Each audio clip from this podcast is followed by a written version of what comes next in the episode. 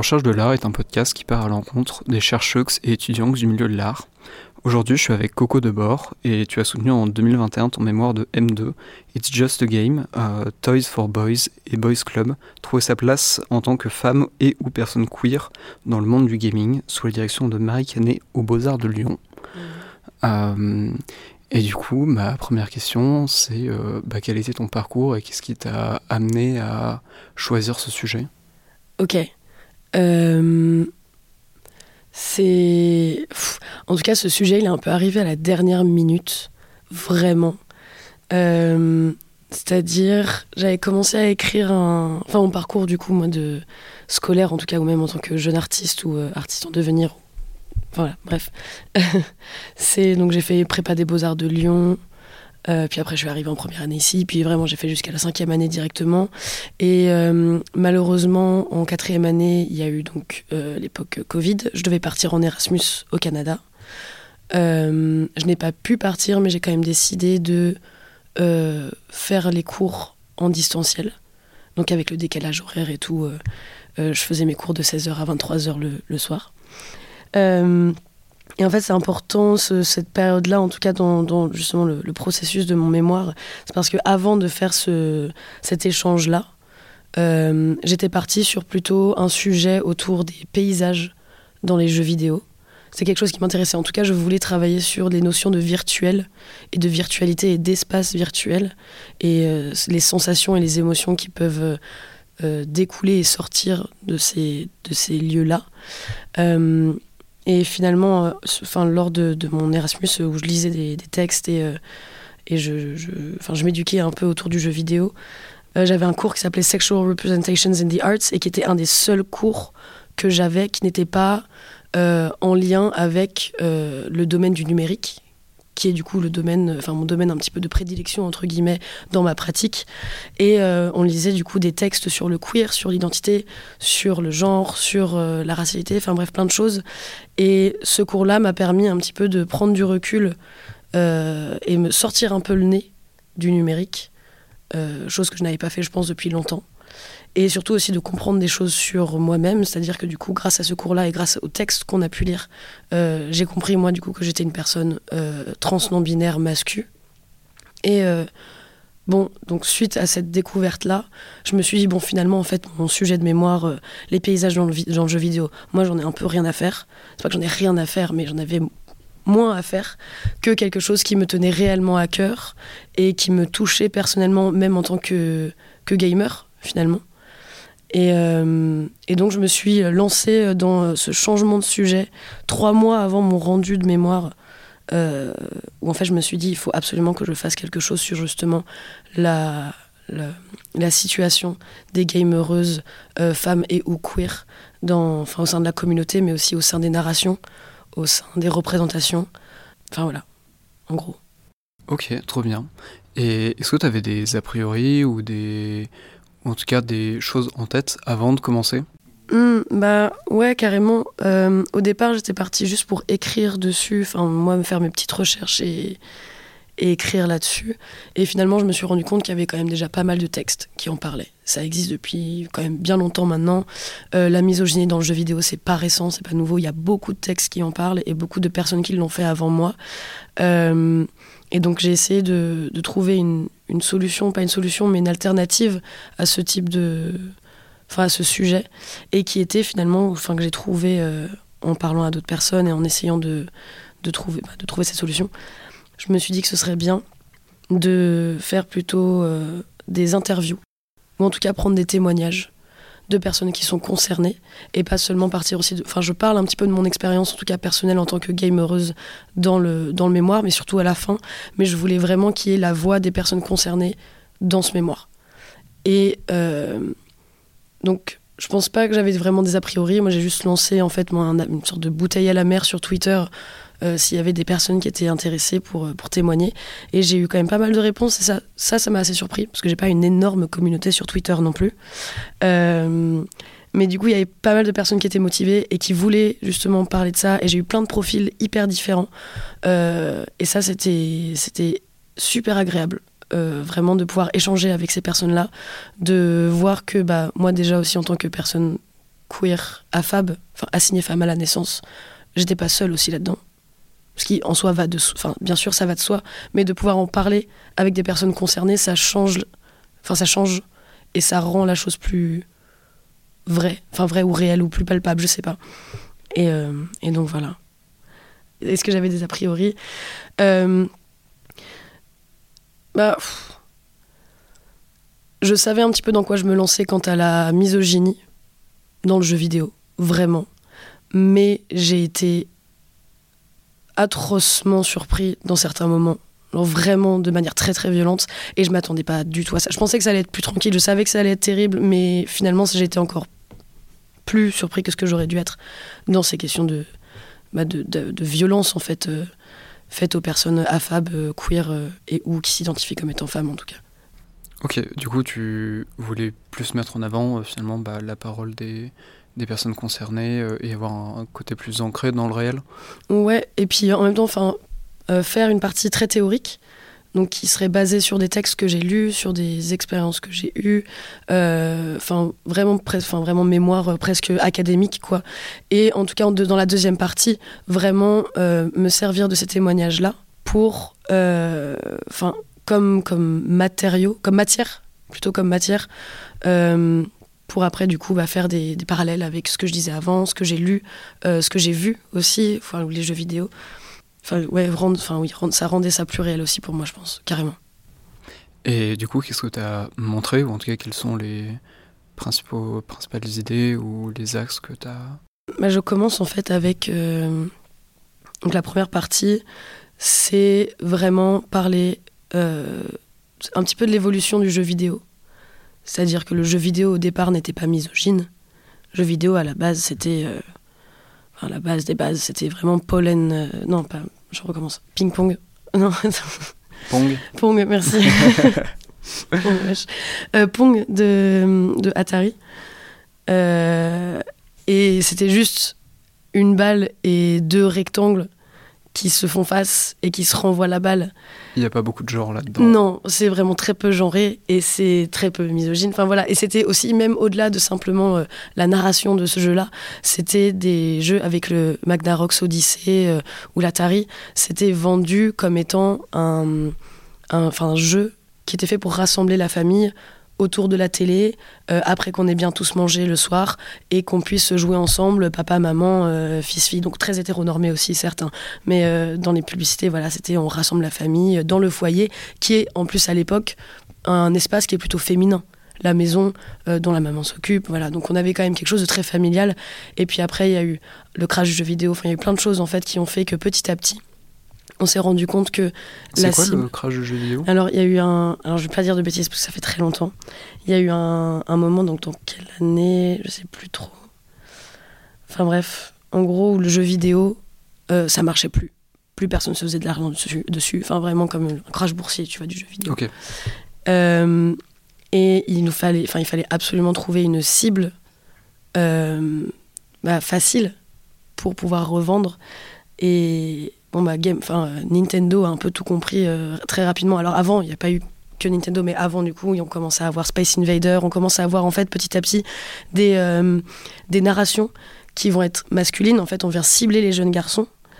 Euh, du coup, ça va être des narrations bah, voilà, de guerre, des narrations de, d'aventure, de conquête de l'espace. voilà, en fait, toutes ces choses-là qui sont liées en fait à, à une, une, culture, une boys culture en fait. Ok, du coup ces narrations elles ont été intégrées dans les jeux pour euh, en fait pallier à la lassitude du public, si je comprends bien. Ou alors ouais, enfin je sais, je pense que. En tout cas pour redonner un nouvel élan, euh, ouais, quelque ouais, chose carrément. De nouveau. Et puis c'était aussi lié avec le fait que euh, le, le, jeu vidéo pendant un, un petit moment aussi ça a été utilisé par par l'armée américaine en tout cas. donc ils sont nés en partie dans des laboratoires de recherche au MIT, surtout, enfin notamment. Et c'est euh, dans un contexte de guerre froide et de course à l'armement que c'est arrivé, en fait, où y a les États-Unis qui vont euh, se réapproprier des jeux vidéo. Et le jeu vidéo en question dont je parle dans, le, dans mon mémoire, c'est euh, Battlezone d'Atari, qui a été récupéré par les États-Unis, qu'ils ont un peu modifié et changé pour du coup qu'après les soldats puissent s'entraîner à conduire un tank et en fait piloter un tank. En gros. Et donc même là, du coup, dans un contexte politique aussi, on est quand même dans un truc de boys culture, un peu de mec, voilà, c'est l'armée, c'est machin. Donc t'as non seulement euh, ce truc de euh, il fallait trouver une cible et on s'est rendu compte que les garçons ça vendait bien et ça marchait bien et il y avait un peu tout ce truc de bah voilà il fallait de l'action aussi c'était comment dire aussi je pense que alors ça j'en parle pas forcément dans le mémoire mais je, je peux en train d'y penser maintenant euh, il y avait aussi quelque chose de l'ordre de de l'action en fait les jeux vidéo c'était des choses qui étaient qui étaient actionnées, qui demandaient des choses qui étaient voilà, fallait taper vite sur des boutons ou alors en tout cas il y avait de la musique, il y avait des choses qui étaient dynamiques et enfin voilà, un peu de l'action quoi. Alors que les jeux pour filles c'est plus doux, c'est s'occuper euh, d'un bébé, c'est euh, jouer à la dinette, c'est faire euh, enfin voilà, c'était des trucs un petit peu très genrés hein, bien sûr, mais avec les jeux vidéo on avait quelque chose de plus dynamique, j'ai envie de dire. Ouais, c'est pas trop ça, mais ouais, voilà. Ok. Et, euh, et donc voilà, donc je parle un petit peu de ça, je parle de l'évolution du jeu vidéo, comment ce- en fait est-ce qu'il est devenu euh, masculin petit à petit. Et euh, quand je termine là-dessus, quand je dis que voilà, le jeu vidéo est masculin, je parle du coup des représentations hyper masculines. Et comment est-ce que en fait l'hypermasculinité la masculinité militarisée dans le jeu vidéo est. Et c'est terrible. Ça a toujours été comme ça depuis très. Enfin, ça, c'est, vraiment, en gros, dans les jeux vidéo, en grande majorité, on a quand même euh, des héros qui sont des hommes blancs, virils, hyper musclés, s'ils sont pas gonflés à la testostérone. Euh, Enfin voilà, très musclés, euh, très, très... c'est des mecs quoi, c'est des gros mecs bien hétéros qui sont bien, enfin voilà, des gros masculins. Mais ils sont aussi, hein, des fois ils sont un peu vieux, c'est pas des, des, des jeunes jeunes non plus, ils ont quand même la trentaine, c'est un peu des guerriers, ils sont un peu mystérieux, ils sont un peu sobres, voilà, ils parlent doucement, mais voilà, ils sont sûrs de lui quand même, enfin ils sont sûrs, ils sont sûrs d'eux. C'est des, c'est des aventuriers, c'est des soldats, c'est des, euh, c'est, c'est un peu tout ça à la fois, c'est toutes ces, ces, ces représentations là. Mais qui sont, qui sont terribles en même temps, enfin, c'est, caricatural presque. Mais ça a toujours, enfin, ça a très souvent été des personnages comme ça. Enfin, je parle euh, notamment, enfin, je parle aussi euh, de d'autres, euh, Enfin, il y a ce personnage-là, enfin, il y a ce type de représentation-là, de la masculinité dans le jeu vidéo, qui revient beaucoup. Mais on en a d'autres qui existent, notamment chez Nintendo. Nintendo, on a Mario. Mario qui est un peu le anti enfin qui est vu un peu comme un anti-héros en termes de représentation masculine, c'est-à-dire qu'on est sur un petit plombier avec sa petite moustache qui est un peu rondouillet, euh, qui est tout gentil, euh, avec sa petite voix, euh, voilà. Puis Zelda aussi, Zelda qui est enfin Zelda, enfin dans le jeu Zelda avec Link qui est quand même très efféminé, androgyne, mais du coup qui répond lui plutôt au canon de beauté japonais ou asiatique en tout cas. Et et donc, enfin, mais même dans ces personnages-là qui sont tout de même pas du coup des gros mecs bien musclés, euh, bien mus, enfin, cis hétéros, euh, ils perpétuent quand même des narrations qui sont misogynes en fait, d'aller en fait sauver la princesse. sauvé Peach, elle a sauvé. Ouais, euh, voilà, ça allait sauver Zelda, elle allait sauver Peach. En fait, Zelda, elle peut pas s'en sortir toute seule. Du coup, il faut forcément que Link vienne la sauver. Pareil pour, euh, pour, pour, euh, pour Peach, en fait, c'est terrible. Mais euh, c'est toujours, enfin, c'est souvent des narrations comme celle-ci. Et même finalement, si c'est pas aller sauver la princesse Peach ou alors la princesse Zelda, ça va être quand même des. euh, Enfin. euh, aller conquérir l'espace d'une manière ou d'une autre, ou alors faire des courses de voiture, ou euh, voilà. Donc on a quand même un monde un peu de mecs, même chez Mario, même si c'est un petit peu plus en arrière-plan que par exemple The Last of Us ou alors Uncharted ou d'autres jeux vidéo en fait qui représentent des gros mecs bien musclés, Barbu. barbus. Mm. Ils, sont tous, ils sont tous barbus. Ouais, C'est ce que j'étais en train de me dire. ouais, ouais, carrément, mais ils sont tous- ouais, c'est c'est fou.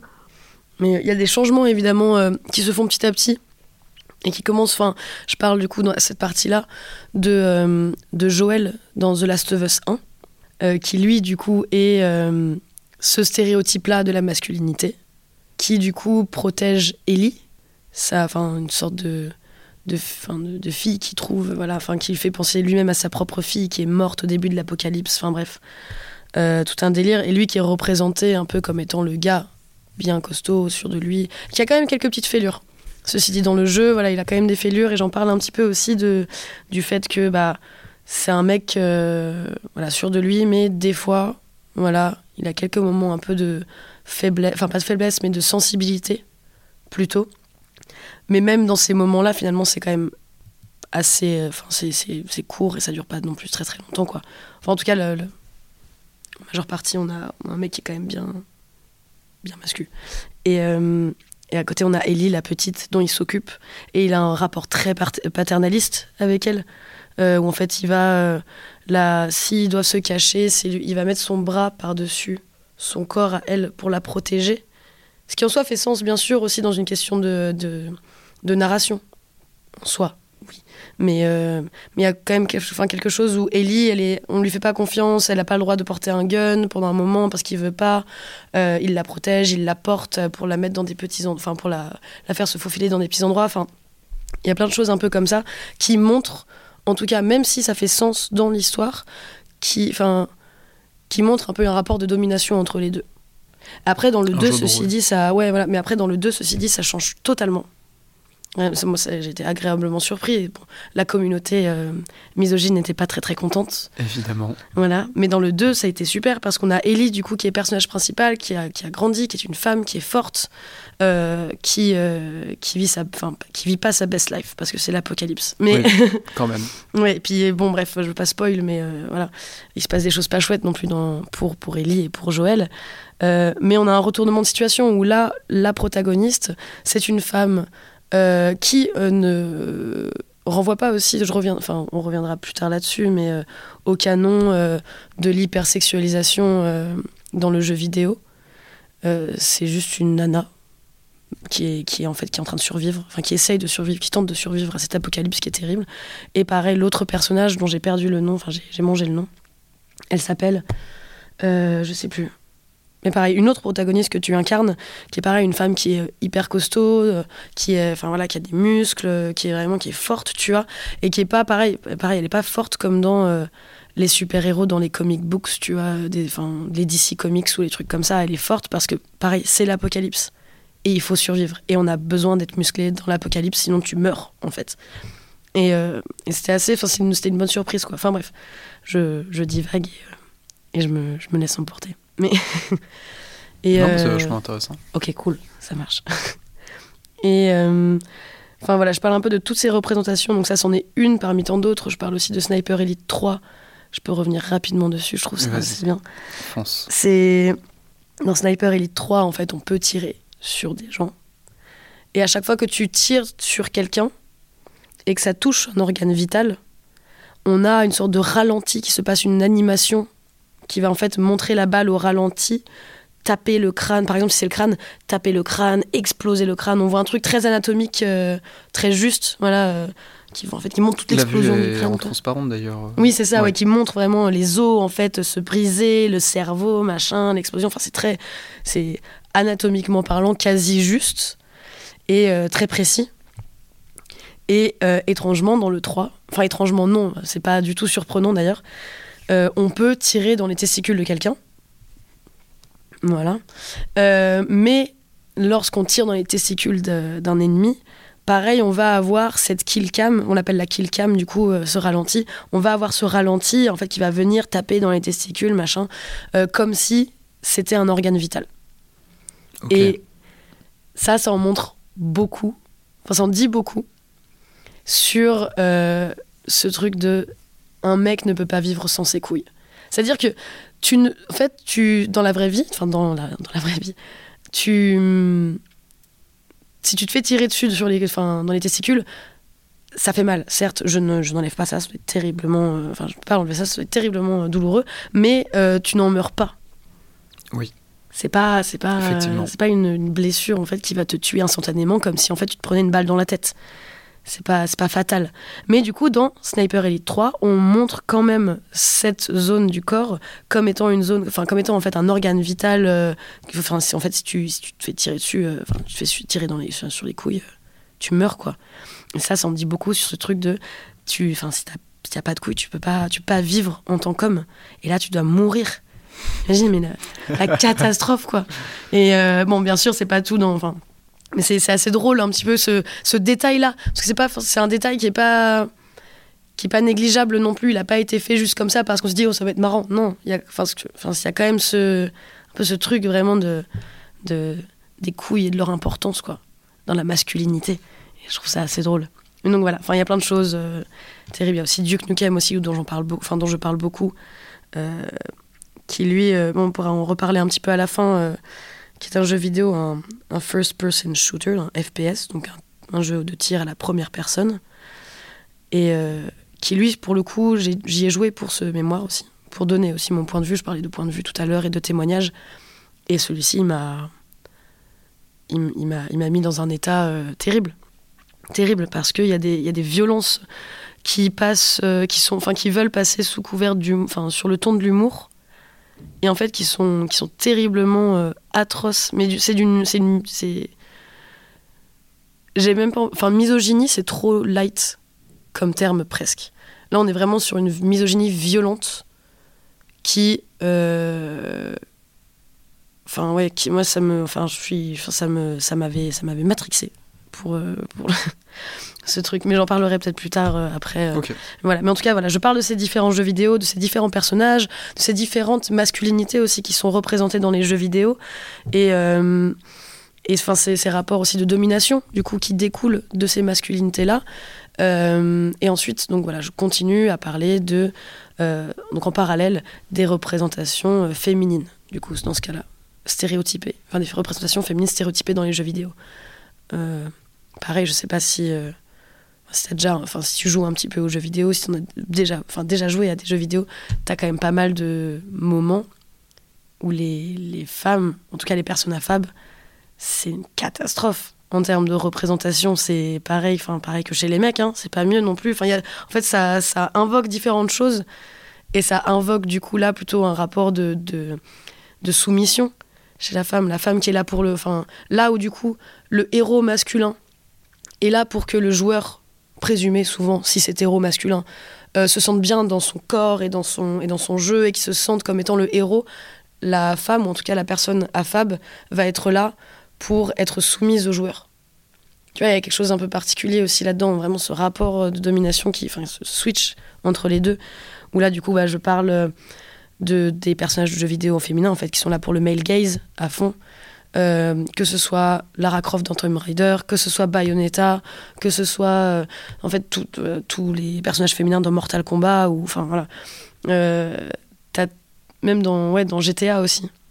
Les, les, TDS dans GTA aussi qui sont là pour enfin vraiment enfin faire que le joueur que le joueur jouisse sans mauvais jeu de mots de une forme de domination en fait sur un corps féminin virtuel. Et même si c'est virtuel, ça reste, euh, ça a un impact, ça a un impact de ouf. Ça reste euh, réel d'une certaine manière, parce que virtuel et réel, ce ne sont pas deux choses qui sont complètement opposées. Le virtuel, normalement, enfin la base, dans sa définition, c'est un réel en puissance, c'est un réel qui est possible. Donc, même si ce sont des jeux vidéo et que ce sont des mondes virtuels, ça a un impact après derrière sur la manière dont tu penses, la manière dont tu vois les corps, la manière dont tu vois les gens. Euh, enfin, bien sûr, ça, enfin, ça change pas quelqu'un non plus. Le jeu vidéo, on peut avoir du recul, etc. Mais ça, ça amène certaines narrations, du coup, euh, dans, dans, nos, dans, dans nos imaginaires collectifs qui sont pas forcément très chouettes. Pour tout le monde, en tout cas. Oui. Voilà. Et donc, euh, donc je parle de ces, de ces femmes-là, euh, de leur démarche aussi beaucoup, j'y pense. Euh, la démarche des femmes dans les jeux vidéo. Mais c'est fou. En, plus de leurs tenues qui sont pas toujours logiques, en termes de si ce sont par exemple des aventurières. Les armures de MMORPG. Ouais, carrément, voilà. Où c'est juste un soutif et une culotte. Mais ça, on, enfin, ça, on en parle depuis longtemps et c'est bien connu. Et euh, après, ce sont des, choses qui rentrent après dans des lores euh, ou alors des univers ou des choses comme ça. Ça, je l'entends. Il a pas de souci. Après, c'est aussi des, tenues qui ont pu être plus tard euh, récupérées et, se, et réappropriées par la communauté, par exemple des gamers ou alors en tout cas des personnes queer ou des personnes affab, enfin bref, qui sont réappropriées un peu ces tenues-là, par exemple après en faisant du cosplay ou alors voilà. Mais à la base, c'était pas pour enfin c'était fait par des hommes pour des hommes du coup c'est là en fait le souci dont je parle un petit peu dans ce mémoire là c'est euh, fait par des hommes pour des hommes c'est un peu le souci parce que bien sûr Bayonetta elle est mais elle est incroyable Lara Croft c'est une reine genre elles sont toutes superbes et elles ont une, une présence qui est dingue, enfin qui est incroyable, elles ont, enfin, elles, ont, elles ont une histoire qui est folle, mais le souci, c'est le contexte aussi dans lequel elles ont été créées, c'est fait par des hommes pour des hommes. Surtout. Euh, Bayonetta, euh, moi personnellement, j'ai jamais joué à Bayonetta. J'ai vu beaucoup de vidéos de Bayonetta, euh, mais jamais eu la. Enfin, j'y ai jamais joué. Notamment aussi, après, personnellement, j'ai une un rapport aux jeux vidéo qui est, qui est particulier parce que, pareil, je suis une personne affable. Du coup, les consoles de jeux vidéo, c'était pas forcément le premier truc qu'on avait à la maison, à part la Nintendo DS à la limite. Euh, mais du coup, voilà, ça c'était vraiment des jeux de mecs, un petit peu Bayonetta. Et moi, j'ai jamais, ai jamais joué, j'ai jamais joué plus tard, et euh, je me suis jamais trop intéressée. Puis finalement, je suis tombée après sur des let's play, sur des vidéos euh, de ce jeu-là, et c'est c'est incroyable. Mais c'est vrai que oui, dans la représentation féminine, donc faite par des hommes pour des hommes toujours, moi je la trouve incroyable. Elle a des revolvers sur, enfin pour faire pour ses chaussures, enfin ses chaussures, ses talons à chaussures, enfin aiguilles. Ce sont des revolvers sont des revolvers. Ses talons à chaussures. Non, ses talons à aiguilles sont des revolvers. Et ça, c'est dingue. Son, tout son, tout son attire, enfin son attiré, ses vêtements, ce sont ses cheveux qu'elle utilise pour se battre. C'est un truc de dingue. Mais après, en même temps, enfin c'est, c'est donc même si moi je suis fascinée par ça et par ce personnage-là, le contexte dans lequel elle est faite est terrible parce que par exemple dans Bayonetta 2, la caméra, donc en fait à un moment, euh, donc le joueur présumé toujours si c'est hétéro, euh, comment, enfin joue en tout cas manipule avec la manette, à travers la manette, le corps de Bayonetta peut voilà jouer avec et tout machin, et du coup arrive euh, ce, cette sorte de de comment dire d'intro avec du coup la caméra, donc tout va se figer, tout s'arrête, tout pose, et la caméra va suivre le, enfin, le corps de Bayonetta et en fait on va passer un peu dans des, dans des zones, enfin, on voit enfin presque quasi tout, c'est ça, enfin on l'expose, la caméra expose le corps de Bayonetta pour le joueur. Et du coup, le joueur lui voit en fait euh, ce corps-là qui lui est livré, c'est une offrande un peu presque. Ce corps euh, qui, est, mis sur pause, qui est du coup soumis, il peut plus bouger, que la caméra du coup va venir caresser vraiment, le joueur peut regarder, et après, bam, il reprend et puis il, peut la contrôler à nouveau. Donc là, il y a quelque chose euh, d'un, peu, euh, d'un peu pervers, presque, de, venir contrôler ce corps féminin, mais en même temps, en le. Le. Le comment dire? Le désirant, pardon. Tu, joues ce, corps-là et en même temps tu le désires, c'est un peu étrange. de la même manière que que Lara Croft dans Tomb Raider, Bayonetta c'est un personnage féminin qui a pu, euh, Tomb Raider avant elle d'ailleurs, hein, euh, avant euh, Lara Croft avant Bayonetta, a pu ouvrir une porte pour les personnes affab et pour les personnes queer et pour les personnes en tout cas qui s'identifient comme étant féminines ou féminins, d'avoir une sorte de porte d'entrée dans le jeu vidéo. Enfin, tu as une personne enfin de enfin où tu peux te projeter enfin vers qui tu peux non dans qui tu peux te projeter plus ou moins ouais voilà. une représentation ouais voilà enfin tu as une, une, représentation dans ce monde de, de, de mecs donc même si Bayonetta était enfin créé comme euh, Lara Croft créé pour des gars finalement en fait as toute une communauté de personnes qui étaient intéressées par le jeu vidéo mais qui n'arrivaient pas à se sentir représentées qui maintenant le sont et ça c'est top c'est super chouette. Et c'est pour ça que, c'est pour ça que c'est vraiment des personnages qui sont à double tranchant. Pareil, Lara Croft, on pourrait en parler pendant des heures, qui en fait toute sa, poitrine, qui a été euh, des, sujets de débat et de discussion sur des forums et des, des, journaux de jeux vidéo pendant des, enfin des, des années et des années. Il y avait des articles sur les seins de Lara Croft dans le, dans le magazine Joystick. N'importe quoi c'est fou. mais, c'est fou, quoi. Et euh, t'avais des patchers pour pouvoir jouer Lara Croft à poil. Enfin, tu vois le délire. Et pourtant, quand même, du coup, c'était des personnages qui permettaient d'avoir, enfin, de laisser une porte ou entrouverte, en tout cas, à euh, un, autre, un autre public qui serait intéressé de se sentir représenté ou même qui pourrait se projeter en fait dans ce, dans ce type de personnage. Et euh, j'en parle du coup à la fin aussi où j'ouvre Enfin, du coup, je saute un peu, je fais une sorte de, de pont. Sur la dernière partie, je reviendrai peut-être un peu plus tard. La dernière partie où je enfin, où Bayonetta ou Lara Croft ou d'autres personnages féminins ont permis aussi à des mecs malgré eux, de performer certaines idées, enfin certaines performances de genre à travers ces personnages. Un peu. euh, C'est-à-dire que vu que tu te projettes dans le jeu, peu importe ton personnage, tu vas toujours avoir une forme de projection dans l'écran et dans le monde. Euh, et du coup, ces mecs-là, en fait, ils jouent des corps féminins et ils performent des corps féminins. Et du coup, ben, malgré eux, il y a un peu un truc de exploration de genre, sans trop, enfin, pas sans trop le vouloir, mais un petit, enfin, sans, enfin voilà, juste euh, comme ça. ça T'es pas obligé de te, poser euh, mille questions quand tu joues aux jeux vidéo sur ton genre, si tu joues à un mec, une meuf, une personne non binaire ou un, un oiseau ou une chèvre ou une oie d'ailleurs. Mais enfin, Oui. c'est mais, mais, euh, juste ça peut ça peut être des choses qui peuvent euh, qui peuvent enfin qui peuvent être chouettes aussi là-dedans dans ce truc de personnages féminins euh, même s'ils sont hyper sexualisés c'est pas grave ça peut amener des choses comme ça et ben une état du coup je, je parle un petit peu d'elle en dernière partie comme étant presque une drag queen dans ce truc là où en fait on peut l'incarner et elle est du coup dans cette performance de l'hyper féminité super sexy machin et on peut la manipuler, la jouer, la comme en fait une drag queen euh, jouerait sur scène en fait, ou alors enfin bougerait son corps sur scène. Mais là du coup c'est dans un jeu. En fait on se projette dans un autre personnage, on devient autre avec euh, Bayonetta. Donc voilà. Euh, En fait je, la première partie je viens vraiment mettre les choses enfin à plat par rapport à ces représentations là. Et il y a peut-être aussi quelque chose d'un petit peu de pédagogique, pédagogue? Non. C'est quoi le mot déjà? Pédagogique. Pédagogique, d'accord. Oui, c'est. Je suis. J'imagine. Je sais Pédagogique. pas ce que tu vas dire, Si, mais oui, j'imagine oui. que c'est ça.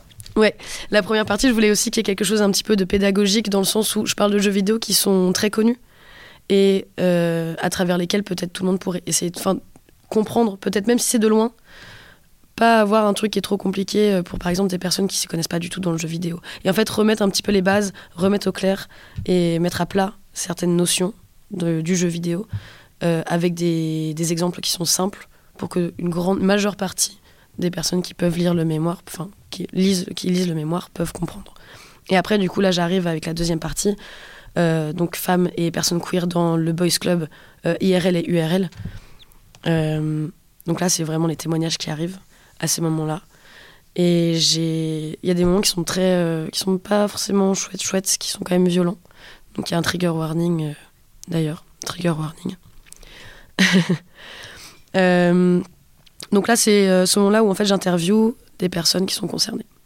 Et ce sont des personnes qui jouent en ligne, notamment parce que je voulais vraiment en fait qu'il y ait euh, ce parallèle entre donc les narrations des jeux vidéo qu'on peut jouer, que ce soit de manière solo ou en ligne en fait finalement, donc qu'on avait dans la première partie, les représentations dans les narrations, et en quoi ces représentations et ces narrations là dégoulinent sur les joueuses, surtout les joueurs. Mais ça dégouline, en fait, ça vient vraiment dégouliner sur la communauté, sur la manière dont pensent les joueuses et, euh, et dont, dont, dont, en fait, il la, enfin, Dans la première partie, du coup, c'est plutôt le rapport personnel euh, à ces jeux-là, alors que là, c'est euh, du coup comment est-ce que euh, ces représentations créent aussi une forme de vivre en collectif Mm. qui, ouais, ouais, ouais. bah, qui du coup est empreint de misogynie. euh. Ouais, ouais, tout à fait. Et même la première partie, enfin, plus, enfin, même pas plus que personnel, je dirais même moins que personnel, c'est juste simplement les faits, d'une certaine manière. Des personnages qui sont là, Ok. regardez, c'est comme ça. C'est pas, c'est pas dingue. Et beaucoup de gens en parlent, en tout cas dans les textes théoriques, ou alors des œuvres aussi, dont, enfin des exemples dans des œuvres, etc. Donc c'est un peu les faits qui sont là comme ça. Et là, du coup, deuxième partie, maintenant, par- maintenant parlons-en et voyons en quoi ça impacte aussi les, les Ok. personnes qui jouent. Ouais. Vraiment plus euh, cette, euh, cette, euh, cette, euh, cette idée-là, quoi. Et euh, donc j'ai eu plusieurs... euh, donc j'ai j'ai interviewé alors Nour, Gwen, Mathilde, que j'oublie personne, Célia et Romane, qui ont vraiment été top et qui ont pris le temps et qui ont été très très généreux et généreuses. Et j'ai eu des. Enfin, c'était c'était- c'était très beau et très touchant à certains moments et d'autres qui étaient c'était plus dur. Euh, donc ces interviews-là, après, ils sont disponibles dans l'annexe, dans la totalité. Là, je suis plus venue prendre des bribes des interviews pour parler en fait de des ressentis que que les joueuses ont en fait à cause de ces de ces violences-là et de ces de ces rapports de force et de domination. Et donc je commence en fait avec une des premières premières citations, c'est oui. Oui, voilà. donc avec Nour qui me dit Je me suis rendu compte qu'avec tout ce que j'ai découvert en parlant de ces questionnements sur son genre, j'ai eu plus tendance à m'effacer face aux personnes problématiques ou face aux conflits qu'il y avait plutôt que de me défendre. Et donc, je lui ai demandé donc, si plus il avait de questionnements, plus il s'effaçait en fait de sa communauté. Il me disait oui, complètement pour se protéger en fait. Et ça a été le cas avec plusieurs, avec euh, euh, Gwen notamment, euh, qui me disait un petit peu la même chose d'auto-exclusion. Voilà, parce qu'on on sait comment est le monde du jeu vidéo et du coup, en tant que personne queer, même si tu as une communauté avec qui tu t'entends très bien, c'est souvent c'est des personnes que tu connais pas forcément avec qui tu joues, de guild, de machin, et bah tu t'effaces en fait et tu préfères de enfin du coup tu perds enfin de enfin ouais de partir. Et en fait c'est ce qui est terrible c'est que tu perds un, un pied à terre en fait finalement. Virtuel certes mais tu perds un pied à terre tu perds en fait un tu perds une équipe tu perds des amis tu perds euh, mais pas pas parce que ce sont des personnes peut-être qui t'ont dit des choses horribles non justement pour te protéger enfin pour te protéger tu tu t'éloignes parce que tu sais jamais il faut se protéger c'est normal et enfin tu, je l'entends complètement et euh, donc voilà, je parle un petit peu de toutes ces choses-là. Je parle de. On parle après aussi de, de la communauté, de qu'est-ce que ça fait aussi de jouer avec des mecs cis quand t'es le persona fab par exemple. Euh, j'ai euh, donc euh, Mathilde par exemple qui dit, enfin que le sale pute en fait il est facile dans le chat par exemple. Ou alors si tu es une personne affab ou qui s'identifie comme étant femme, tu vas souvent te faire décrédibiliser décrédibilisé par les, bah, par, enfin, par tes, tes, tes, potes mecs en fait. Et euh, tu vas te dire bah ouais mais tu connais rien, ouais mais t'es pas pas super forte. Et puis au pire ça fait quoi si t'es pas super forte ou quoi? Enfin, en fait, on s'en fiche. C'est juste parce que ce sont bah, pas des mecs cis et bah du coup euh, c'est forcément des personnes qui sont nulles forcément des personnes qui sont bah, qui vont euh, qui vont faire de la merde euh, ou alors qui s'y connaissent pas ou alors qui sont pas forcément assez à l'aise alors que déjà de un non pas vrai et de deux c'est pas grave d'être nul aux jeux vidéo aussi on peut juste jouer pour s'amuser et du coup, on revient aussi sur bah, la figure masculine, mm. enfin que tu abordais au début, de, du mec qui fait des choses, qui est sûr de lui, qui sait et qui fait. Mm. Ouais, tout à fait. Et c'est. Enfin, ouais, on retrouve ce truc-là. Et on retrouve aussi. Euh, c'était. Euh, alors que je veux pas dire de bêtises, euh, Célia ou Romane, je sais plus, une des deux, qui me disait que elle, pareil, en fait, son, elle voulait tester un jeu. Et son copain lui a dit Mais en fait, teste-le pas, ça va être trop dur pour toi. Et finalement, elle l'a testé. Elle a, bah, ouais, c'était difficile au début, mais elle a kiffé. Maintenant, elle est super forte. Enfin, tu vois, ce truc un peu de je sais mieux que toi je suis au-dessus et je sais mieux que toi. Et c'était, enfin, c'est, c'est moi, ça me, ça me sidère, ce genre de truc.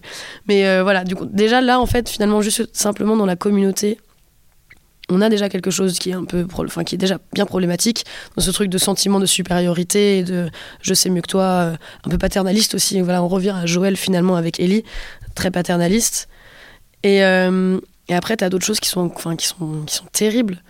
Euh, où il y a, enfin j'ai eu des témoignages, du coup trigger warning, des témoignages de, de, de, personnes qui me disaient, bah, moi en fait j'ai subi par exemple pas mal de fausses baises sur Dofus.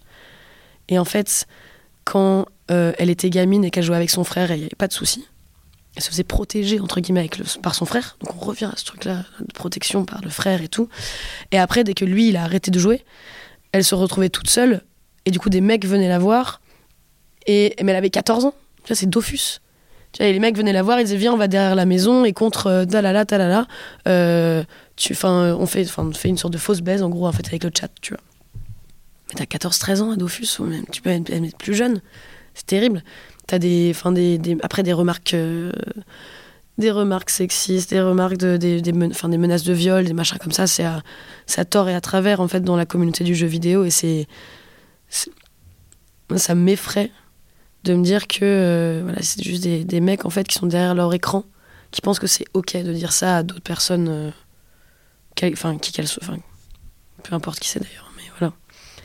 Et il euh, y a Nour aussi, voilà, qu'on qui dit qu'on lui a, enfin lui lui a dit des propos racistes aussi, enfin sur, enfin c'est terrible, il y a eu, c'est ça s'arrête jamais en fait. Tout, à chaque fois que j'avais des témoignages, ça s'arrêtait jamais.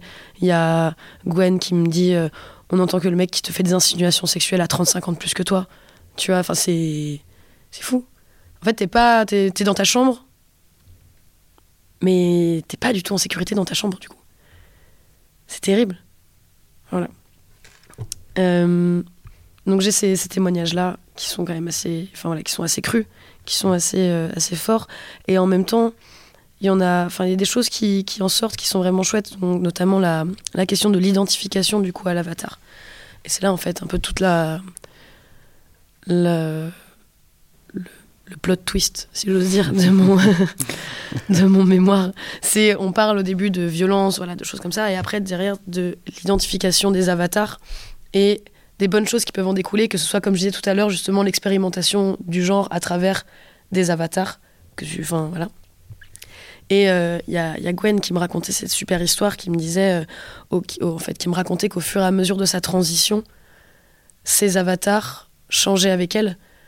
Donc, au départ, donc voilà, euh, qui avait un personnage, enfin un avatar plutôt masculin, après un avatar féminin, mais son nom de jeu était toujours masculin. Et après du coup petit à petit en fait cette sorte de d'évolution dans la dans sa transition. Et maintenant du coup bah elle a sa son avatar flamboyante machin euh, qui est euh, qui est toute féminine euh, de enfin du nom jusqu'à l'avatar. Et elle me disait aussi elle me racontait plein de choses qui du coup je parlais aussi de, de projection de soi dans l'avatar. Comment est-ce que elle du coup elle ressentait ça? Elle dit bah moi ça m'a beaucoup aidé j'ai pu, euh, voilà, j'ai pu performer et tester et essayer des choses avant même de pouvoir le faire dans la vraie vie. Et euh, elle me dit aussi euh, qu'elle a une projection, enfin, c'est une projection qui est. 1, 2, 3, je reprends. Elle me dit aussi que sa sensation de, de, projection est toujours là, d'autant que c'est euh, IRL, du coup, dans la, dans la vraie vie, c'est une personne qui est un petit peu marginale, qui est un petit peu handicapée socialement et euh, physiquement aussi. Elle me disait, du coup, elle peut, dans, dans les jeux, vraiment. Euh, je crois qu'elle pouvait s'envoler dans, dans Ion où elle jouait. J'ai pas envie de dire de bêtises, mais oui, c'est ça. Et du coup, le fait de pouvoir se sentir physiquement s'envoler elle est ailleurs et machin, et du coup, vraiment ce truc de projection dans un espace virtuel qui est fort. donc, on revient à ce truc de virtuels réels euh, qui ne sont pas opposés. Il y avait aussi Mathilde qui me disait qu'elle a toujours eu en fait des avatars euh, féminins avec des gros seins, des cheveux longs, voilà vraiment dans l'hyperféminité, la bimbo en fait carrément. Et, euh, et en grandissant, elle, elle voulait absolument devenir en fait ses avatars, ce qu'elle voulait être quand elle était plus grande en fait. Finalement, c'est elle voulait elle voulait ressembler à ses avatars et elle s'est d'ailleurs teint les cheveux en orange pour pour leur ressembler enfin, en grandissant du coup. Et elle était trop contente justement de, pouvoir ressembler en fait à ces, à ces avatars ultra féminins. Euh, enfin voilà, où le fait elle pouvait performer une, une, une hyper féminité en fait dans ses, à travers ses avatars quoi. Il y a eu plein de choses euh, fortes, belles, difficiles, mais toutes euh, très, enfin c'est en fait c'est réel. Et tu le sens, sait bien, mais du coup c'est important de mettre des mots dessus et surtout de mettre les mots des personnes concernées dessus. Et euh, donc dans le mémoire, je, je, je rebondis sur ce qui est dit. Euh, je, les mets en relation aussi à chaque fois, donc en fonction de ce qu'elles euh, disent, enfin, ou en tout cas m'ont raconté. Euh, J'essaie de mettre certaines expériences en relation ou alors en parallèle. Euh, voilà. Et après, donc, sur la dernière, dernière partie, c'est ce que je disais tout à l'heure où je parlais de expérimentation du genre à travers les jeux, enfin, dans les jeux vidéo. C'est bonne dernière partie. Personnellement, je suis assez fière de cette partie. bah, elle, est, raison. elle est pas trop mal. Elle est pas trop mal écrite, mais en même temps, je crois que c'est la première partie. Enfin, c'est cette partie-là que j'avais écrit en premier. Du coup, c'est quand j'étais, euh, j'avais encore un petit peu de temps et c'était pas le rush euh, des trois dernières semaines avant le rendu du mémoire. Euh, mais ouais, ça, donc je parle là du coup plutôt là de Second Life, donc qui est toujours un jeu, en, enfin un jeu en ligne où en fait on joue à plusieurs. Mais, euh, mais voilà, vraiment plutôt une. Enfin, en fait, euh, un rapport à l'avatar dans Second Life qui est très particulier aussi, parce que c'est vraiment, du coup, pour beaucoup de personnes, une seconde vie, littéralement. Et euh, des personnes qui se marient, des personnes qui vivent, enfin, qui vivent dans Second Life, qui ont des amis dans Second Life. Et ce rapport, du coup, à la projection de soi dans un avatar prend, prend, tout, enfin, prend vraiment tout son sens à travers ce jeu-là. Donc j'en parle un petit peu pendant quelques, enfin, pendant quelques temps, même pendant un bon, bon moment. Et je me base surtout aussi sur le travail du coup de, de Agnès de Cailleux, qui du coup en parle pas mal dans Second Life, un monde possible, avec d'autres écrivains écrivaines, notamment Nicolas Telly. donc voilà, je me base un petit peu sur cet écrit-là pour en reparler, ou en tout cas pour ramener euh, cette idée de projection de soi dans l'avatar à cette idée de, d'expérimentation queer, si j'ose dire, voilà, de queerness virtuelle. Mais euh, donc voilà, donc en fait, je, commence un petit peu à, à, à terminer là-dessus, sur ces questions-là. Euh, et en parlant du coup de ce truc de projection et en essayant de tout mettre tout en même temps. Parce que du coup, ça fait beaucoup d'informations. On a les narrations, enfin, l'évolution du jeu vidéo, les représentations, les narrations, les, euh, les témoignages. Et puis en plus, tu rajoutes là-dedans plein d'artistes et de références que j'ai enfin, parsemées par-ci par-là. Et en plus, après, du coup, Second Life avec la projection de soi euh, dans les avatars. du coup, j'essaye un petit peu en conclusion de. Oui, normal, mais je, j'essaye de mettre en conclusion un peu tout ça en lien avec du coup une expérience que j'ai eue avec Duke Nukem, dont je te parlais tout à l'heure. Et euh, donc je me, je me demande euh, qu'arrive-t-il lorsqu'une femme ou une personne queer doit incarner l'oppresseur? C'est-à-dire qu'on parle des mecs qui peuvent incarner Bayonetta ou Lara Croft, mais qu'est-ce qui se passe quand c'est dans l'autre sens où du coup tu incarnes ton oppresseur? Quand tu incarnes quelqu'un en fait qui, bah, qui est censé être ton. Enfin, qui, enfin, qui est censé être, qui, qui a un rapport de force euh, soi-disant supérieur à toi, dans les, en tout cas dans les narrations. Est-ce que du coup, euh, tu, tu rentres dans le jeu aussi? Est-ce que tu, tu, te sens oppressé Est-ce que, enfin, du coup, j'essaye un peu à la manière d'une enquête. Je me dis, ok, est-ce que moi, en tant que personne queer, je peux me, me projeter et devenir euh, le héros si c'est héros et incarner ce stéréotype-là? Ou alors est-ce que en fait je vais complètement le rejeter et, euh, et pas du tout réussir en fait à, profiter de l'expérience? Et donc je me dis bon sous forme de donc un peu à la manière d'une enquête euh, je joue à Duke Nukem qui est un voilà le jeu de tir pendant euh, pas très longtemps 6 hein, heures 6 heures sur 2-3 jours mais 6 heures ça m'a suffi pour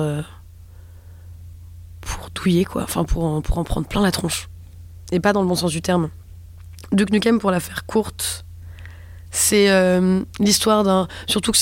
Pardon. Duke Nukem, donc cette version-là à laquelle je joue, c'est la version de 2013 ou 2011. Quelque chose comme ça. Les premières versions étaient en 96, il me semble, si je dis pas de bêtises. Enfin voilà. Donc c'était un remake, en gros, en 3D. Une 3D qui est, qui est pourrie, par ailleurs. euh, c'est un héros du Knukem américain, très musclé, très très musclé, blond, avec des lunettes de soleil, et qui euh, en fait euh, délivre les États-Unis de, enfin de, des, aliens qui arrivent et qui, envahissent en fait les États-Unis, enfin même la Terre. Bref, dans la première version en fait de Duke Nukem, c'était censé être euh, une une moquerie des jeux euh, qui représentent en fait des masculinités euh, militarisées, enfin hyper militarisées. C'était censé être une blague. C'était censé être euh, on se moque de ces héros bah, gonflés à la testostérone et on va en faire un personnage complètement débile qui va du coup qui aime trop les gonzesses et qui va défoncer de l'alien. En soi, personnellement, j'ai pas joué à la première version, mais j'ai vu quelques let's play et c'était 96, c'était pas top top non plus en termes de blagues, mais c'était pas pire. C'était vraiment, on y avait vraiment un côté satirique qui était, euh, qui était, enfin qu'on ressentait vraiment.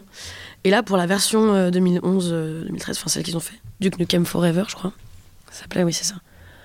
Je sais pas ce qui s'est passé. Je sais pas qui était à la, qui dirigeait ce truc, mais mais quelle horreur. Enfin c'est normalement ils se, enfin ils veulent faire des blagues un petit peu par-ci par-là. Bon, Duke Nukem, tu, tu, tu reviens un peu. Euh, t'es une star des États-Unis, t'as as sauvé les États-Unis une première fois des aliens, mais là, ça y est, les aliens reviennent. Il faut sauver encore les États-Unis. Cette fois-ci, les aliens enlèvent les femmes. Je crois qu'ils les enlèvent déjà. Enfin bref, les, aliens enlèvent les femmes. Donc toi, Duke Nukem, tu dois aller sauver les femmes qui se font enlever par les aliens. Euh, c'est un jeu qui m'a foutu la gerbe. Je sais pas si c'est à cause de l'effet de mouvement euh, mal géré de la caméra ou alors si c'est vraiment, vraiment parce que c'est des blagues nulles. C'est même pas des blagues nulles, c'est des blagues qui sont terribles. Au départ, c'est des blagues nulles. Au, au départ, c'est euh, simplement tu peux jouer avec du caca quand tu vas aux toilettes, par exemple. Ou alors c'est euh, faire. Enfin, tu peux. Enfin, tu peux. Tu peux. Enfin, tu regardes les les meufs euh, dans, dans, le couloir de ton, de ton super grand. Euh, enfin, ta grande maison, je sais pas quoi. Toutes les meufs sont fans de toi, elles crient quand elles te voient, elles te draguent, machin. Du coup, tu dis, bon, ok, c'est lourd, mais ça va. Et plus ça va, du coup, plus tu vas défoncer des aliens, nanana. Et il y a un moment, en fait, où moi, j'ai. Bon, moi, j'ai craqué. Euh, donc, c'était à la sixième heure de jeu, à peu près. du coup, à la fin, parce que j'ai arrêté, j'ai arrêté parce que je pouvais plus continuer après. Euh, donc à ce moment-là, moi, je commence plus ou moins à me projeter. C'est-à-dire que là, je commence à avoir un peu l'effet escompté où je ne me sens pas Duke, je ne suis pas lui, je le sais, mais je suis dans l'espace, je suis dans l'espace de, je suis dans l'espace de la narration. C'est-à-dire que j'y suis. C'est moi qui tue les aliens, c'est moi qui, mais c'est, moi Coco, c'est pas, c'est pas Duke. Parce que bon, bah dès qu'il parle et dès qu'il ouvre la bouche et que j'entends sa voix, je me dis ah putain, il est relou, chiant, euh, voilà, non.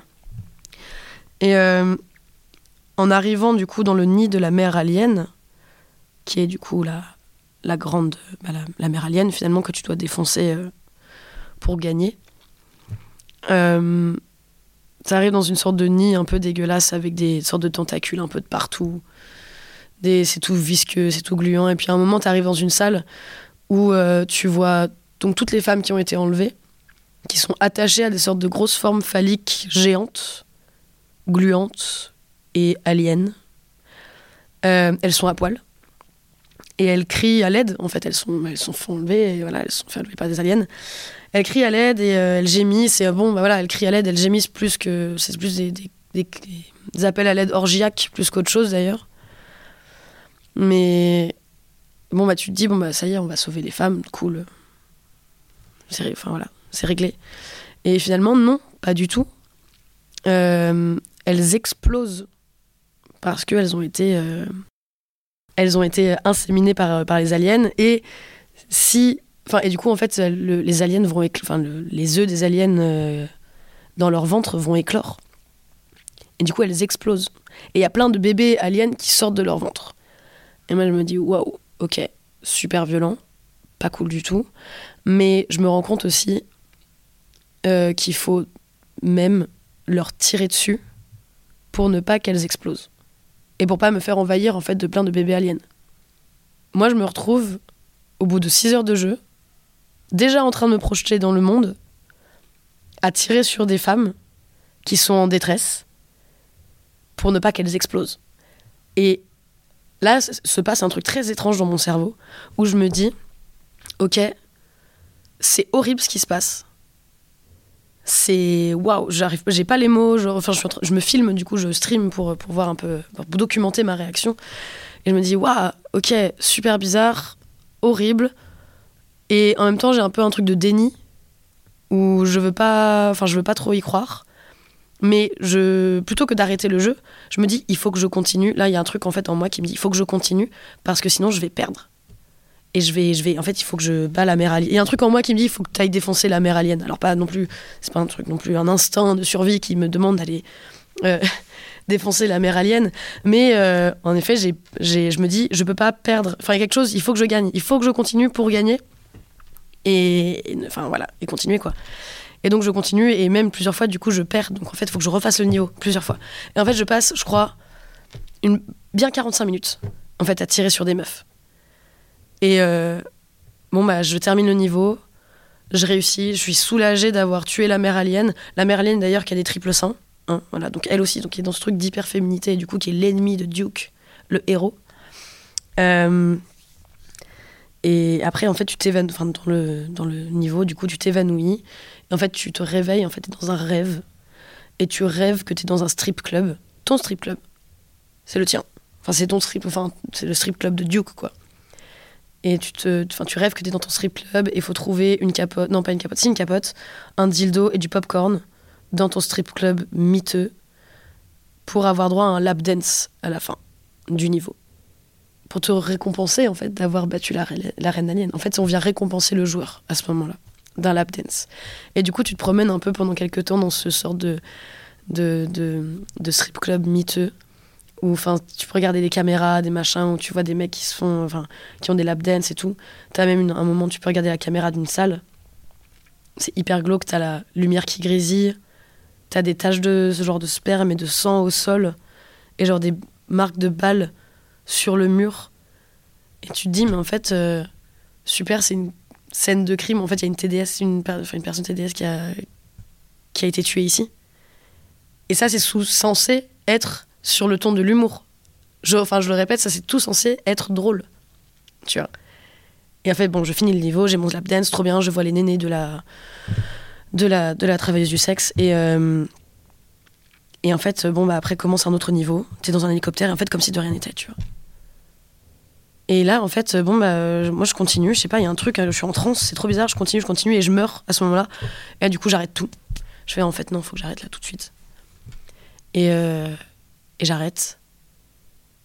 Et en fait, j'arrive plus à parler. Enfin, je me filme, je sais que je me filme, j'essaye de, du coup de, d'exprimer, de dire ce qui va pas. Et le seul truc que j'arrive à sortir, c'est je suis trop en colère, je sais pas quoi dire. Et euh, bon, bah, bref. Je ferme l'ordi, je me casse, je vais voir mes potes, j'en ai marre. Mais en fait, euh, en allant voir mes potes et je leur dis, euh, j'ai vécu un truc horrible, vous, enfin, vous allez même pas vous rendre compte du jeu que je viens, enfin, auquel je viens de jouer. Et en leur racontant je me mets à chialer. Mais c'est vraiment. Enfin, c'est. Et avec cette conclusion, du coup, je, je, enfin, je témoigne de ça, enfin, je raconte ça en fait dans ma conclusion. Et je trouvais que c'était une conclusion qui n'était pas si mal non plus, parce qu'en même temps, bon, bah, témoignage, machin, on parle d'un jeu qui est très problématique aussi en même temps, qu'il faut souligner et qui est terrible. Et en même temps, du coup, ça, donc ça souligne non seulement les rapports de force et de domination, qu'on a dans les mondes du jeu vidéo. Parce que c'est un jeu mainstream en plus de Knukem. C'est pas comme si c'était un truc de niche non plus, quoi. Et en même temps, ça montre aussi, du coup, la projection de soi dans les avatars. Quel qu'il soit, finalement, on a une sorte de pseudo, euh, pseudo-projection. Tu vois, je n'étais pas Duke, mais par contre, c'est définitivement moi qui ai tué ces femmes. Et qui avait un, strip, un strip club miteux, quoi. Donc je raconte un petit peu tout ça. Et, euh, et finalement, ça montre aussi que bah, ça a un impact, que ce sont des choses qui, finalement, même émotionnellement parlant, peuvent impacter, qui peuvent marquer, qui peuvent être euh, difficiles, ou alors même, en fait, qui peuvent euh, euh, être... Enfin, si en plus on a des narrations comme ça régulièrement dans les jeux vidéo, ça devient banal. Et du coup, ça devient facile. Et du coup, après, ça vient s'immiscer un petit peu et faire son petit bonhomme de chemin dans nos vies à nous, et plus que dans la, dans la fiction, quoi. Et... Donc, euh, donc voilà, donc euh, je fais un peu ces liens-là.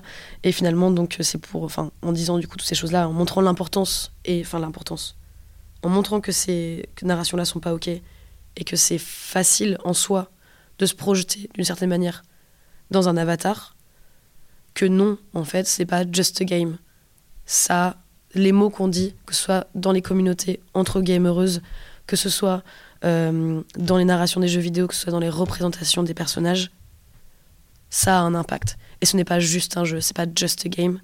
C'est pas là en fait. Euh, enfin, c'est pas juste pour rigoler. Ça a des parce que c'est un, c'est un, ouais, c'est un impact.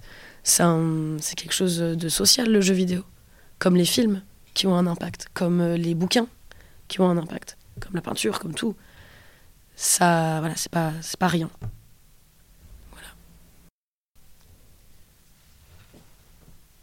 Euh, peut-être pour revenir sur euh, aussi un, aspect peut-être méthodologique, mhm. euh, parce que j'ai pour l'instant l'habitude de demander si, enfin mes invités, si elles ont des conseils concernant la recherche, mais en fait la première personne base autant sa recherche sur des témoignages et mhm. sur des expériences vécues. Est-ce que toi tu as des conseils vis-à-vis de, de, ça, de cette méthodologie tu veux dire sur euh, des méthodologies sur les témoignages ou pardon sur les témoignages ou euh, sur euh, jusqu'au moment moi j'ai fait mon comment j'ai fait mon mémoire? Sur les, deux, bah, comme je racontais tout à l'heure, mon... Bah, du coup, moi, je l'ai fait un peu en trois mois. Ce qui m'a un petit peu frustré parce que j'aurais voulu qu'il soit un petit peu poussé, plus poussé ce, ce mémoire. Mais bon, j'ai fait ce que j'ai pu avec ce que j'ai, avec ce que j'avais. Enfin, avec ce que je me suis donné, surtout pas avec ce que j'avais, avec ce que je me suis donné. Euh, après, je sais que moi, je suis quelqu'un aussi qui travaille mieux dans l'urgence. J'ai un peu ce truc de euh, mon cerveau n'est incapable, enfin, est vraiment une sorte de de ne pas savoir travailler si ce n'est pas dans l'urgence. Et donc, c'est vraiment pas le meilleur conseil du tout euh, enfin, à avoir. Mais après, chacun, chacune, euh, chacun fait comme il euh, veut et peut. Non, et surtout, si pour les recherches, par contre, ceci dit, moi, c'était, j'ai eu beaucoup de chance en fait bah, avec Concordia. Vraiment, Concordia, moi, ça a beaucoup, beaucoup aidé et ça m'a donné une base de, de textes merveilleuse. Donc, si ce qui serait, ouais, je vais pas dire euh, aller à Concordia, comme, comme on sait. si vous pouvez, allez-y, par ceci dit, ça vaut le coup. Mais euh, ouais, c'est surtout moi les textes euh, anglophones qui m'ont beaucoup aidé dans ma recherche. Parce qu'en tout cas, dans les queer studies, en France, on n'est pas au top, top, top, top du top. Il y en a beaucoup qui sont très top, qui sont superbes, mais il n'y en a pas beaucoup. Et du coup, euh, bah ouais, c'est sûr, il faut toujours se, tourner un petit peu vers les queer studies états-uniens ou, euh, ou, enfin, ou d'autres, d'autres régions, en tout cas anglophones. Et ça, bah ouais, ça, en effet, ça, ça m'a beaucoup aidé. Euh, pour ce qui est des, témoignages, pour la méthodologie, bah moi, c'est vraiment juste envoyer un message sur Twitter. Et j'ai de la chance aussi d'avoir un ami qui a quand même lui une bonne communauté et du coup qui a retweet et ça va vite après. Euh, sinon, c'était aussi surtout euh, lors des interviews. Donc, je ne voulais pas imposer un interview à l'oral. Parce que je sais que certaines personnes ne sont pas très très à l'aise avec ça. Et du coup, c'était euh, avant de faire le rendez-vous, ok, comment tu t'appelles, quels sont tes pronoms, Enfin voilà, classique, euh, classique shit. Euh, est-ce que tu préfères qu'on se voit en fait euh, en visio ou alors juste à l'oral, qu'on s'appelle, que je te envoie les questions et que tu me envoies des réponses ou alors si tu veux on, chatte en fait sur Discord, ça marche aussi. Pour que en fait chacun, chacune, chacun puisse se sentir à l'aise dans, ces, dans cette interview-là. Surtout si en plus j'allais parler de choses qui étaient trigger. Donc voilà. Et après, derrière, bon, bah, pour euh, restituer, les, en tout cas les interviews que j'ai eues à l'oral, euh, je me suis aidée de... C'était un peu des trucs en ligne où tu peux mettre ton, ton audio.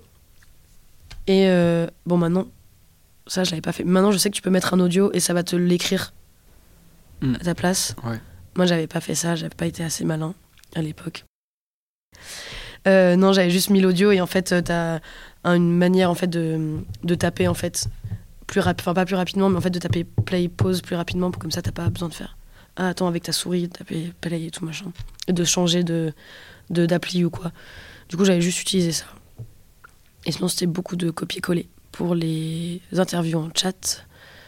Euh, pour ce qui est aussi de la de l'identité visuelle un petit peu du, du mémoire. Euh, j'avais voulu, enfin j'aurais j'avais essayé de, d'envoyer un mail en fait à l'école pour euh, travailler avec un ou une graphiste euh, dessus, mais étant donné que c'est des, des périodes euh, scolaires où c'est très intense et du coup les graphistes n'avaient pas toujours forcément le temps, et puis peut-être parce que je me suis pris trop tard aussi, j'ai pas eu de réponse et donc après bah, je me suis un peu lancé tout seul sur InDesign et c'était terrifiant. Oui. Ça peut être très terrifiant en InDesign. Ah ouais. Puis je me souviens la première fois, c'était affreux. Je savais pas quoi faire. Je voyais trop de fenêtres. Euh, ouais. C'est terrible. Et autant, je connais InDesign, c'est ça le pire. J'ai déjà j'avais déjà utilisé InDesign en tout cas. J'avais déjà fait des portfolios, des trucs comme ça. Mais là, un mémoire 80 pages euh, avec des images, des trucs, il fallait faire des effets de style et tout. Je me dis, oh là jamais m'en sortir. Finalement, ça va, je m'en suis un petit peu sorti. Il est pas trop trop mal. Et c'est pas le best euh, au best best, mais ça va, il a un petit, il a un, petit flow, on va dire. De ouf. Merci. euh, ouais, sinon, euh, ouais, moi je suis pas très, je suis pas un très bon travail. Je suis un bosseur, mais je suis pas un très bon. Euh, moi, j'ai pas, des, j'ai pas des très bonnes méthodologies du tout. Ouais. Si t'as deux, trois points clés ou ouais, des ouais, choses ouais. qui, Moi, qui ma- t'ont aidé de ouf. Ma recherche, moi j'ai l'impression qu'elle passe beaucoup par la discussion. Ça c'est clair. Ok. Avec des discussions autour d'un verre avec des potes. C'est bête, mais c'est dans ces moments-là où tu te sens le plus détendu et le plus à l'aise et en fait où tu te prends pas la tête que des fois il y a des choses qui sortent et des, euh, des idées qui sortent et par ces idées-là tu peux aller après derrière chercher des textes qui en parlent et en lisant des textes qui en parlent tu peux aller dans la bibliographie de tel texte pour trouver des références en fait qui en parlent Euh, c'est enfin ça passe beaucoup par la discussion en tout cas de, de mon côté. Euh, bah d'ailleurs enfin c'est les témoignages que j'ai eus m'ont beaucoup beaucoup aidé dans la donc non seulement dans la deuxième partie dans l'écriture mais après aussi pour me trouver des euh, des, références de jeux vidéo en fait euh, que je pouvais mettre en parallèle après derrière avec le, le sujet que j'avais. Et autrement alors un autre point clé ce serait bah, c'est bête mais internet internet internet. Tout mais une grande partie en fait de mes recherches se font sur internet et il faut pas euh, hiérarchiser les informations ou les sites c'est-à-dire que euh, Kern c'est très bien pour des textes théoriques mais YouTube c'est super aussi moi j'ai en fait bon, par exemple pour mon mémoire un super documentaire euh, de Sophia alors, attends, je dis pas de bêtises cytographie c'est là ouais de Sophia Game Spectrum qui est un documentaire sur YouTube Il est incroyable. et il est génial. Mm. Et je suis tombée dessus comme ça par hasard. Et euh, t'as toujours ce truc un petit peu aussi, surtout pour les mémoires, ou en tout cas pour les recherches un peu académiques euh, d'écriture et tout. On te dit, ouais, faut que ce soit des vrais textes, enfin des vrais textes, en tout cas des, des bouquins, des machins, des articles, des articles universitaires, euh, des livres théoriques, euh, des, des, des thèses, des machins. Mais YouTube, je suis désolée, il y a énormément de choses qui sont top. Et même, en fait, finalement, des, des témoignages, des forums. Les forums, ça rentre aussi. Parce que tu peux avoir des, enfin, des théories ou des choses où en fait des gens qui disent, qui, donnent leur point de vue et qui te disent, bon, ben voilà, moi j'ai trouvé ça, euh, je sais pas ce que vous en pensez et tout. Et à travers ça, tu as une, t'as une sorte de, de- d'effervescence d'idées et de et d'échanges et de et de, de ouais de ressources qui se présentent à toi et pas que sur Kern ou sur euh, OpenBook ou sur euh, sur le livre enfin sur le livre sur le site de telle ou telle bibliothèque par contre, Kern et OpenBook, c'est super, hein, je dis pas. J'avais utilisé d'autres ressources aussi. euh, je peux essayer de te trouver. euh, Ouais, Open Edition Books, c'est ça. Et pas OpenBook, Open Edition Book, qui m'aidait beaucoup. Euh, mais oui, Internet, Internet à balle et en fait tout, tout Internet. Pas hiérarchiser les, sites. Après, bien sûr, faut, faut faire attention aux sources aussi, voir d'où ça vient, citer ses sources. Pas, non, enfin, pas tomber dans des fake news ou des trucs comme ça non plus aussi. Mais voilà, faut trier, mais pas que parce que c'est. euh, Enfin voilà. Enfin voilà. Je sais pas si tu vois ce que je veux dire. Oui, rester ouvert, mais quand même vérifier. euh, Ouais, il faut toujours vérifier. Ouais. faut toujours, toujours vérifier. Et puis ça dépend sur quoi tu fais ta recherche, tu vois. Si jamais justement tu fais une recherche sur les fake news, alors faut aller chercher les fake news. alors là, faut aller sur les. Sur les... Enfin, c'est, c'est, ça dépend de ce que tu recherches et comment tu le cherches et ce que tu veux trouver aussi, bien sûr. Mais oui, voilà. Ne pas hiérarchiser, mais toujours bien vérifier les sources. Voilà. Est-ce que j'ai autre chose? Euh, S'hydrater. Pendant que tu. C'est bien.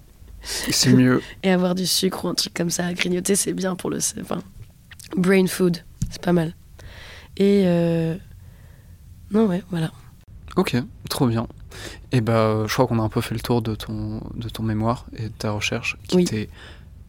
Absolument incroyable et très J'ai intéressant. l'impression que c'était très intense et que je me suis beaucoup euh, mêlé les pinceaux. Et j'ai beaucoup de tics de langage qui sont pas chouettes. Mais euh, Non, mais c'est pas grave. Moi je, trouve ça, moi, je trouve ça vachement cool, enfin, l'éthique de langage Ah de oui, manière cool. générale. Genre, il y a- enfin, il y a, il y a une vraie euh, poétique. euh, Enfin, euh, là, c'est. euh, c'est l'expo à la BF15, euh, je sais pas si tu l'as vu, non. euh, où en gros, euh, je sais plus le nom de l'artiste, mais qui a retranscrit euh, en fait euh, bah, des discussions à l'oral, mais telles quelles.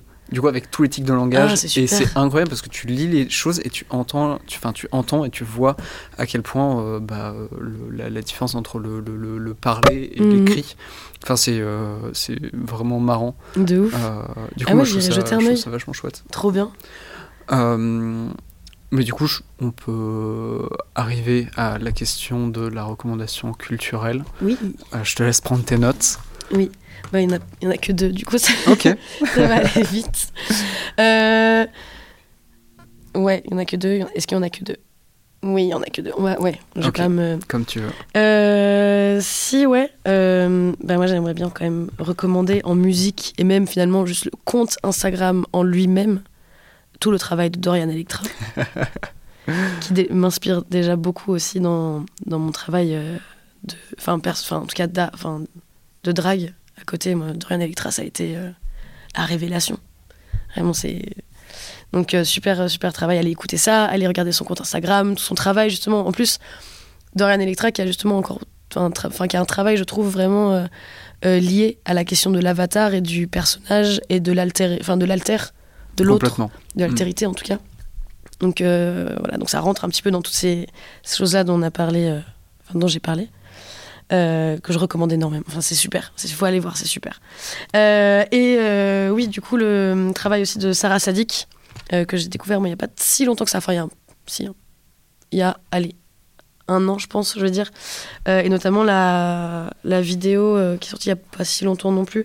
Je veux pas l'écorcher, c'est Top Togone, euh, qui est une super vidéo, un machinima, qui, euh, qui se sert en fait du jeu vidéo de GTA pour euh, raconter une histoire d'amour en fait, d'un mec euh, de la cité. En fait, c'est tout autour un peu de la, masculinité. euh, de, à Marseille, euh, voilà. Enfin, c'est un super travail, je trouve, qui est d'une, euh, qui est, qui est sensible et en même temps qui est, euh, qui est franco, qui nous prend pas pour des cons euh, et qui est très beau.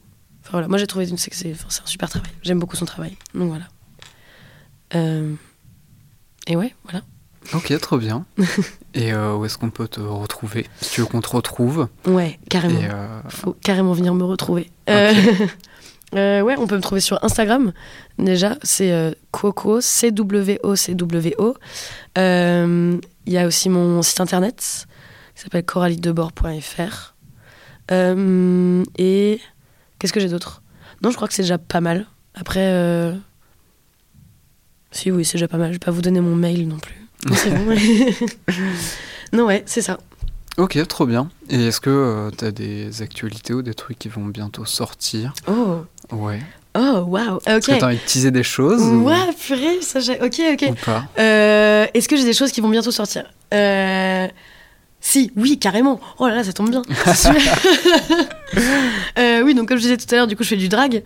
Euh, donc j'ai pas tout de suite, tout de suite là de date à venir. Euh, je sais que je vais en avoir une peut-être en vers mars-avril, quelque chose comme ça, mais il n'y a rien de sûr pour l'instant. Mais ceci dit, par contre, je suis en train de travailler sur un single de Vega, donc mon personnage s'appelle Vega. Ok. Ok.